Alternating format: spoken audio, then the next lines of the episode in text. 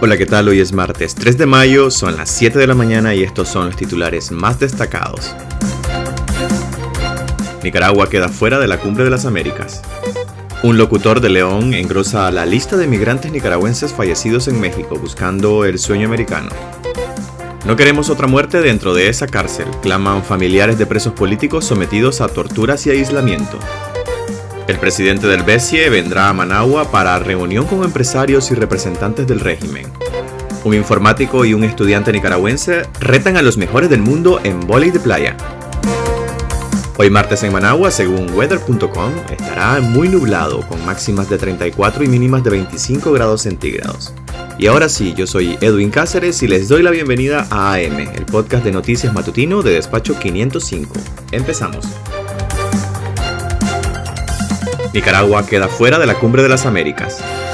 Brian Nichols, secretario de Estado del Hemisferio Occidental, confirmó en una entrevista al canal NTN24 que definitivamente Nicaragua no recibirá una invitación para asistir a la Cumbre de las Américas, a celebrarse del 6 al 10 de junio en Los Ángeles, California. En una entrevista cuyo adelanto emitió hace unas horas en su cuenta de Twitter el periodista Gustavo Alegret, director del programa Cuestión de Poder, Nichols dijo, no los esperamos, quienes no respeten la Carta Democrática no recibirán invitaciones. Cuando el periodista preguntó si invitarían a los regímenes de estos países, el alto funcionario dejó entrever hace unos días lo improbable que era que la administración estadounidense enviara invitaciones a Nicaragua, Cuba y Venezuela, por ser regímenes reñidos con las prácticas democráticas y retienen el poder por la fuerza de las armas. Es un momento clave en nuestro hemisferio, un momento en el que enfrentamos muchos retos para la democracia. Estos países, Cuba, Nicaragua y el régimen de Nicolás Maduro, no representan la Carta Democrática de las Américas y por lo tanto no espero su presencia, dijo Nichols.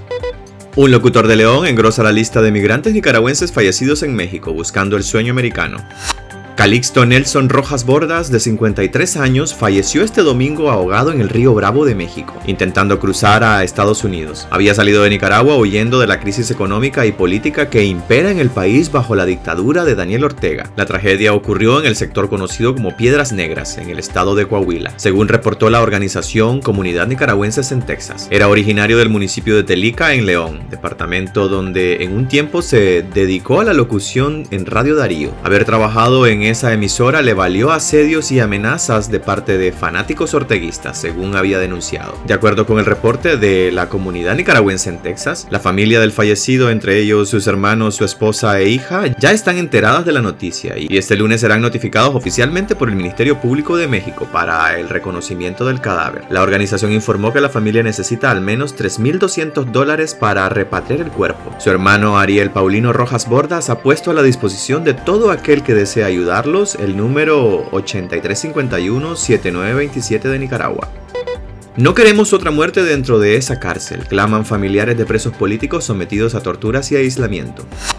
Los familiares de los presos políticos recluidos en la Dirección de Auxilio Judicial denunciaron este lunes la gravísima situación en que se encuentran y patentizaron su temor de que ocurra otra desgracia, en alusión al fallecimiento del general en retiro Hugo Torres a mediados de febrero. Su denuncia pública se produce luego de cuatro días de que permitieran visitas a los opositores recluidos en el centro de detención conocido como el Nuevo Chipote. Los familiares dijeron que comprobaron con extrema preocupación un deterioro generalizado en la salud, causado por lo que entendemos es una política sistemática de torturas dirigida a quebrar sus cuerpos y mentes. Todas las vidas de los prisioneros están en peligro y su salud día a día se deteriora. Unos están en casos críticos. No queremos otra desgracia, no queremos otra muerte dentro de esa cárcel, demandó Victoria Cárdenas, esposa del preso político Juan Sebastián Chamorro. Denunciaron que algunos como Tamara Dávila presentan cuadros de desnutrición alarmantes el presidente del BESIE vendrá a Nicaragua para reunión con empresarios y representantes del régimen.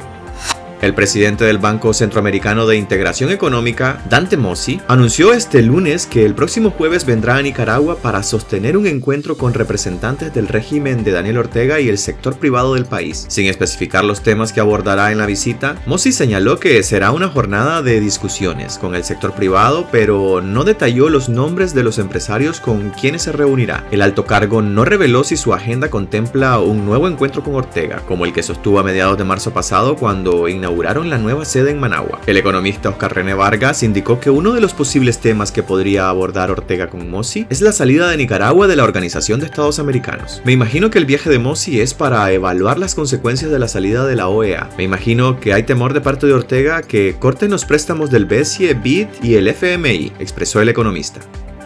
Un informático y un estudiante nicaragüense retan a los mejores del mundo en boli de playa un especialista en informática y un estudiante de diplomacia decidieron retar a los mejores jugadores de vóley playa del planeta en el Campeonato Mundial de Roma del 2022 previsto para junio próximo. Los seleccionados de Nicaragua saben que no tienen un prototipo ni el entrenamiento ideal para subir al podio, pero están decididos a ganar partidos. Con ese objetivo en mente, Rubén Mora y Denis López, de 26 y 21 años respectivamente, se levantan de madrugada 6 días a la semana para una sesión de entrenamiento de al menos 3 horas suficientes para estar a las 9 a.m. frente a sus computadoras, trabajar o estudiar 9 horas y volver a entrenar por las noches, hasta ir a descansar a las 9 de la noche. Pero Mora y López no son unos nerdos que descubrieron cómo ganar a través de la inteligencia artificial. Son parte de una dinastía nicaragüense que domina el boli de playa en Centroamérica desde hace varios años y que les permitió ganarse el boleto a Roma en el torneo clasificatorio de la Confederación Norteamericana, Centroamericana y el Caribe de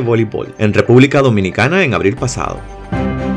Pues muy bien, aquí quedaríamos este martes y gracias por acompañarnos. Volveremos mañana a las 7 en el podcast AM de Despacho 505, donde podrás informarte de las noticias de Nicaragua, Centroamérica y el mundo. Recuerda visitar nuestra web despacho505.com para ampliar y conocer más noticias. También seguirnos en nuestras redes sociales. Nos puedes encontrar como arroba despacho505. Que tengan un excelente día.